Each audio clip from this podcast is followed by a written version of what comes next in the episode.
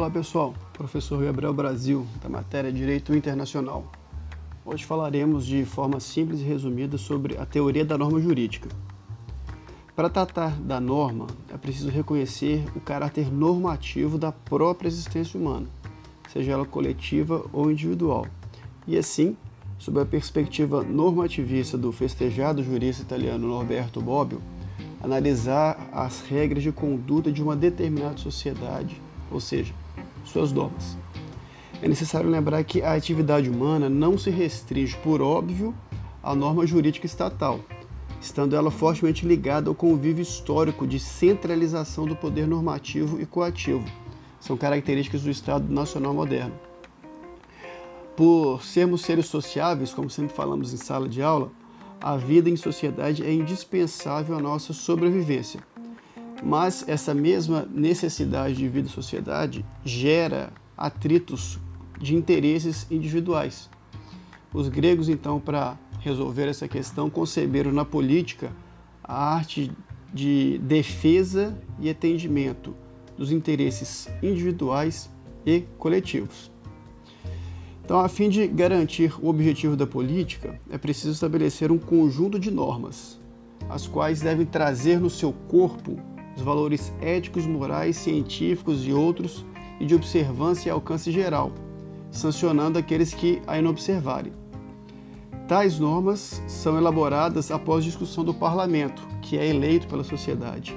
O parlamento, então, vai refletir a vontade e a personalidade da sociedade que o elege de maneira que as leis elaboradas observarão os interesses individuais e coletivos dentro da ótica daquela sociedade. Então, atenção! Lembrem que, se vocês estão reclamando dos políticos, eles refletem a nossa sociedade.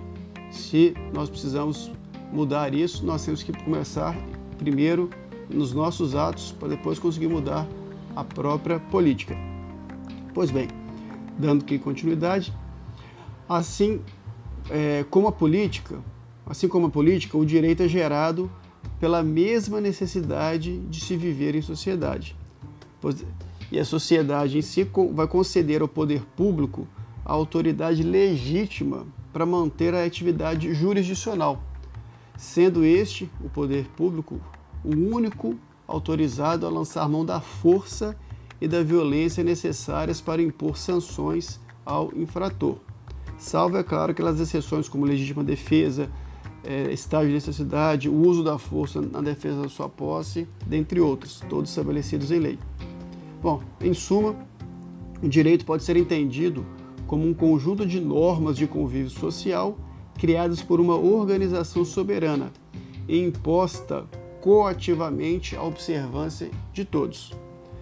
Hans Kelsen ele analisa as normas jurídicas através do, do estudo seguinte, nos seguintes planos.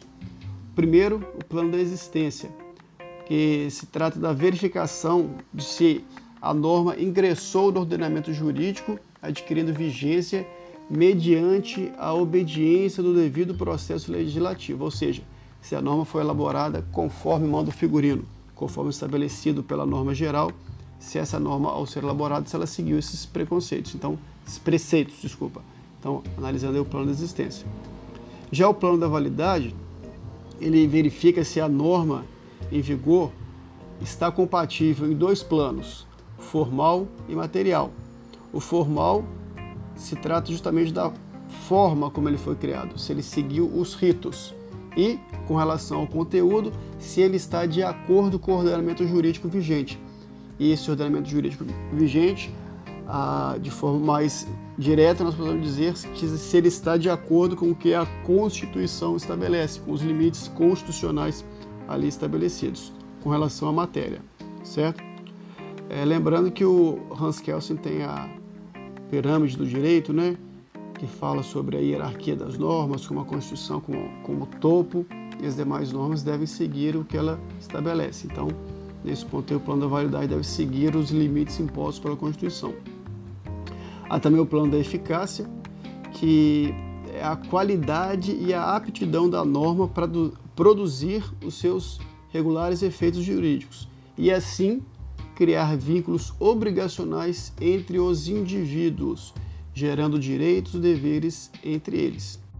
Temos ainda o plano da efetividade, que vai tratar da aceitação da norma no meio social em que ela produzirá seus regulares efeitos jurídicos, traduzindo na receptividade da norma e seu consequente acolhimento entre os indivíduos. Há ainda o plano da aplicabilidade, trata da delimitação do campo de incidência da norma jurídica, é, no sentido de circunscrever, limitar, apontar, identificar quais são os segmentos da sociedade que se encontram sob a égide desta lei, desta norma, ou seja, que se encontram sobre o império e a observância cogente desta norma jurídica. Ainda no plano da revogação, trata justamente da retirada desta norma específica do ordenamento jurídico. É, pode ser de forma expressa ou tácita. Expressa quando a, a, nova lei de mesma hierarquia que ela, ou hierarquia superior, fala que a determinada lei está revogada. Ou quando a nova lei tratar inteiramente do mesmo assunto. Então, trazendo com que aquela norma anterior seja revogada de forma tácita. E por fim, temos o plano da declaração de inconstitucionalidade, que é o reconhecimento da incompatibilidade formal ou material, formal com relação ao procedimento material com relação ao conteúdo, de uma norma em face daquela que é hierarquicamente superior e lhe outorga a validade devida, ou seja, no nosso caso, a Constituição. É, temos também com relação às espécies de normas jurídicas. Existem princípios e regras.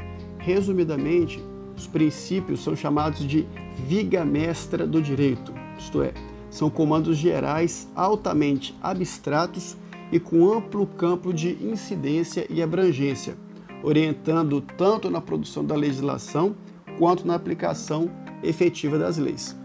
Já as regras são comandos aplicáveis em um campo específico de incidência, apresentando ao indivíduo um direito ou uma obrigação, os quais devem ser previamente estabelecidos em homenagem à segurança jurídica. Então, com a lembrança de tais elementos, o tema que estudaremos a seguir ficará mais simples de ser compreendido. Eis que vamos tratar justamente da responsabilidade internacional dos Estados. Um forte abraço.